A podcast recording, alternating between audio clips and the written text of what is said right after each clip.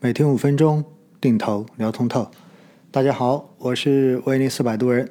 今天是二零二二年的九月一十五号，星期四。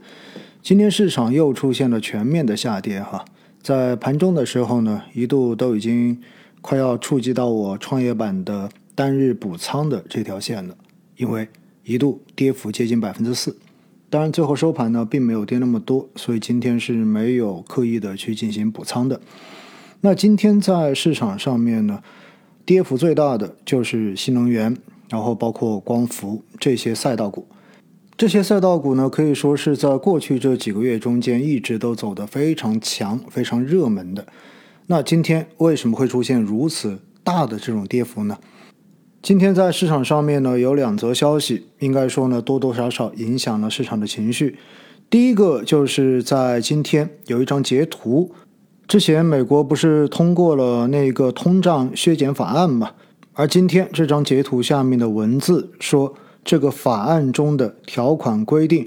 从二零二四年起将全面禁用从中国生产的电池组件，自二零二五年起呢，全面禁用中国生产的矿物原材料。说美国这是在逼着其他国家呢跟中国在电动车领域进行硬脱钩，所以呢这个消息对今天整个新能源车板块的负面影响应该说是相当大的。但实际上呢这个解读本身就是有误导性的，因为呢通胀削减法案早就已经签字落地，而且在近期并没有进行任何的更新。二三年的一月份呢补贴将开始正式的生效，那么。针对中国的这个限制，哈，并不是说禁用，而是没有补贴给而已。而光伏板块的这种下跌呢，是另一则消息，说欧盟委员会主席发布了一项立法的提案。那么这个提案规定呢，禁止在欧盟市场上面销售和提供用强迫劳动生产的产品。那我们知道，哈，一说到强迫劳动，大家脑海中间立马就会想到，这是欧美。针对我国部分地区而做出的歧视性的这样子的一种认定，目的就是为了围堵我国的这一种发展。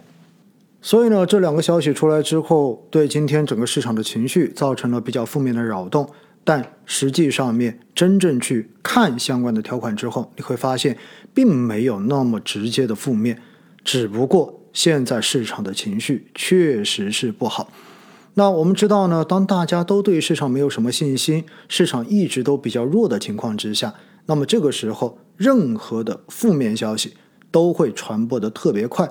而且现在是一个自媒体的时代，是一个网络的时代，所有的信息传播的速度远超过去的纸媒时代，